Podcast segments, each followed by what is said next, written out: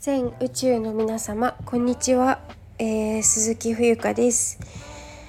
2023年4月8日の土曜日、えー、時刻は、えー、現地時間10時3分日本時間12時3分です。皆様いかがお過ごしでしょうか？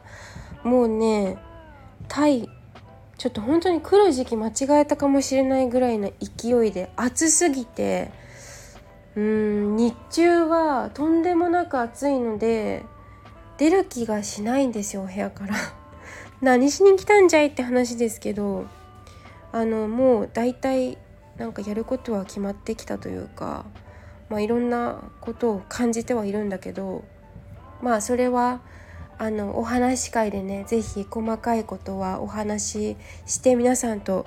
笑い合い喜び合いなんかこう素敵な共有時間がね共有できたらいいなと思っています。えー、っとそう。でタイなんですけど朝のね7時ぐらいまでうんはまだ涼しいかな。今日はちょっとだけありがたいことに曇っているのであのー、まあまあって感じなんですけどもう昨日は暑くてバテて気づいたらお昼寝しちゃってました私。パターン9です。本当にそしてえっ、ー、ともう外出するのがもう3時4時以降になっちゃいますね。だって暑いんだもん。はい。えー、ですからこの暑い時期はですね来るのはあんまり私個人的にはおすすめしなくて。そうだな。来るなら12月とか寒い時がいいと思いますね。うん。なんか私は今回本当にエイヤーで来てしまいましたけどまあでもそれはそれで良かったのかなと思います。自分の時間との向き合い方だったり一人時間の過ごし方時間の取り扱うんとタイムマネジメントだったりとかうーんなんかいろんなことを今吸収してる気がしますね。はい。自立するっていうのが私の一つ大きなテーマでもあるので今日はねそんなお話をちょっとしてみたいと思います。はい、えー、テーマは強く賢くしたたかにたくましく生きていくというお話でございます。はい。これは本当に私が何だろうななんか独立したのが2021年の10月なんですけどまあ税務署に行って個人事業主になるために税務署行って開業届を出して、まあ、私の、えー、まあ、紙の上での紙面上での、まあ、自立という意味でねまあ、経済的に精神的に体力的に自立しているかと今聞かれると、えー、100%丸ではないですがそれでも一歩ずつ一歩ずつゆっくりゆっくりとあの自立に向けての何、えー、て言うのかなあの何何かはきっと進んであのいるのかなとは思うんですけどね。はい、で私のそう生きるこのコンセプトで何回も言うんですけどこのテーマすごく大切に思っていて重要なことだと思うんですよ。うーんなんとなく日本にいるとなんか甘えが出るというかまあ言い訳に聞こえるかもしれないけどなんかこうお金を出せば何でも解決するみたいなところがあるなって思っていてうーんでもなんかもうそうは言ってはいられない時期に来ているなっていうのを世の中を見ていて思うんですよね。そうだからなんかこう自分で本当に手に職をじゃないけどそういった感覚と同じでえっ、と賢くね、うん、どういう、うん、でもなんかこう私茂木健一郎先生とかもすごく参考にしてるんですけど Twitter とか YouTube とか見てねあの不器用な人の方が愛されるんですよね。っていう話をなさっていて昨日の配信だったかな？2分ぐらいの動画なので興味ある方いたら是非見てほしいんですけど完璧な人って何て言うのかな？鼻高々というか鼻高々でもないんだけどうーんなんか愛されにくいと思う。そして応援されにくいと思うんですよ。うん、不器用だから可愛いなって思ってもらえるんだろうしなんかこう何でも効率よくチャッチャッチャってやる人って一見素晴らしいように見えても可愛げがないからすぐ飽きられると思うんですよね。だから、まあ、そういう意味も私的には含めて、えーと、女性としての強さ弱さそして賢くまあ、おバカちんに見せて賢くっていうのかな。まあしたたかに。そう。あの卑下せずに卑下することではない。遠慮することもちょっと違う。そしてこのたくましく私本当に例えば小さなことかもしれないけど布団の柔らかさ硬さが合わなくて床で寝るサバイバーのこの心得じゃないけどこれはサバイバーっていうのか知らないけどまあいろんなね言い方ができるしいろんな見方ができると思うんですけどその人の状況その人の心境だったり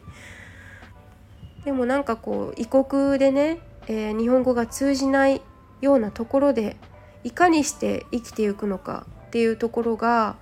すごく私を作私自身を作る大きな糧の一つだと思うし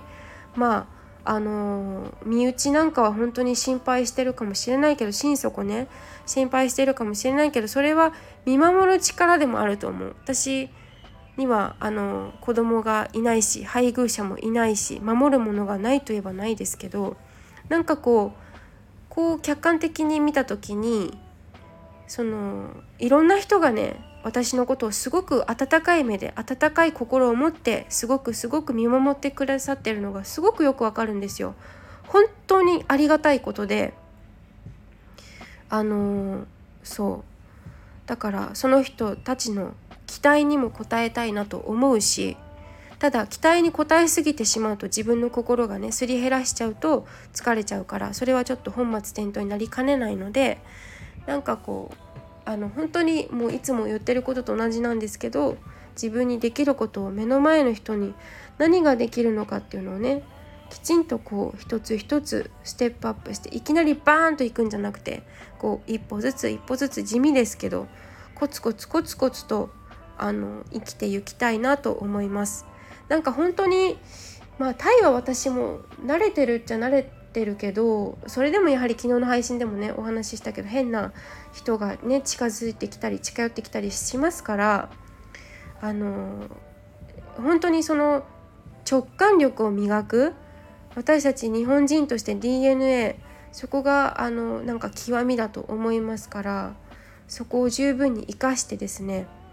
うん、江戸っ子のかつての江戸っ子のように粋に粋な生き方がいいなと思います私は。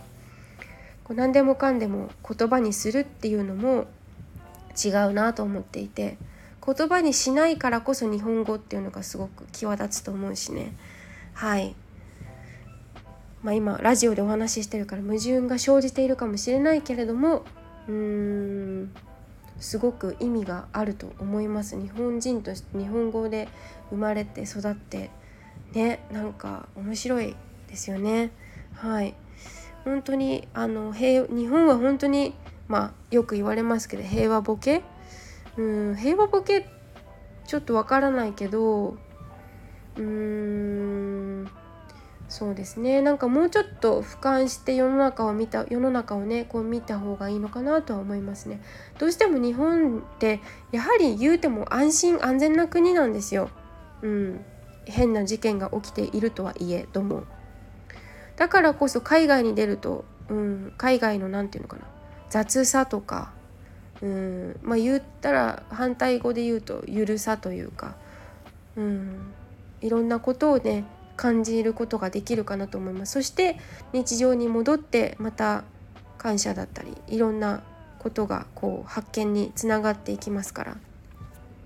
女性も男性もあの強く賢く、えーと、したたかにたくましく生きていくっていうのがね、えー、いいのかなと思います。独断と偏見でお話をさせていただきました。最後までお付き合いいただきありがとうございます。最後にお知らせです。えっと個人セッション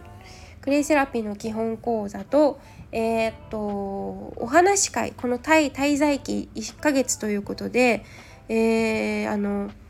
募集じゃないや、えー、お話会をね主催者さん募集しておりますのでノートもぜひご利用ください。あの詳細はノートなどで note Instagram であのえっ、ー、と貼っているのであと YouTube のネタを今現在募集しています。何か私にお話ししてほしいテーマとか聞きたいことがあればえっ、ー、とこちらのラジオだとレターでもいいしインスタの DM でも構いませんのでえー、どしどしお便りください。では最後まで聞いていただきありがとうございます。以上です。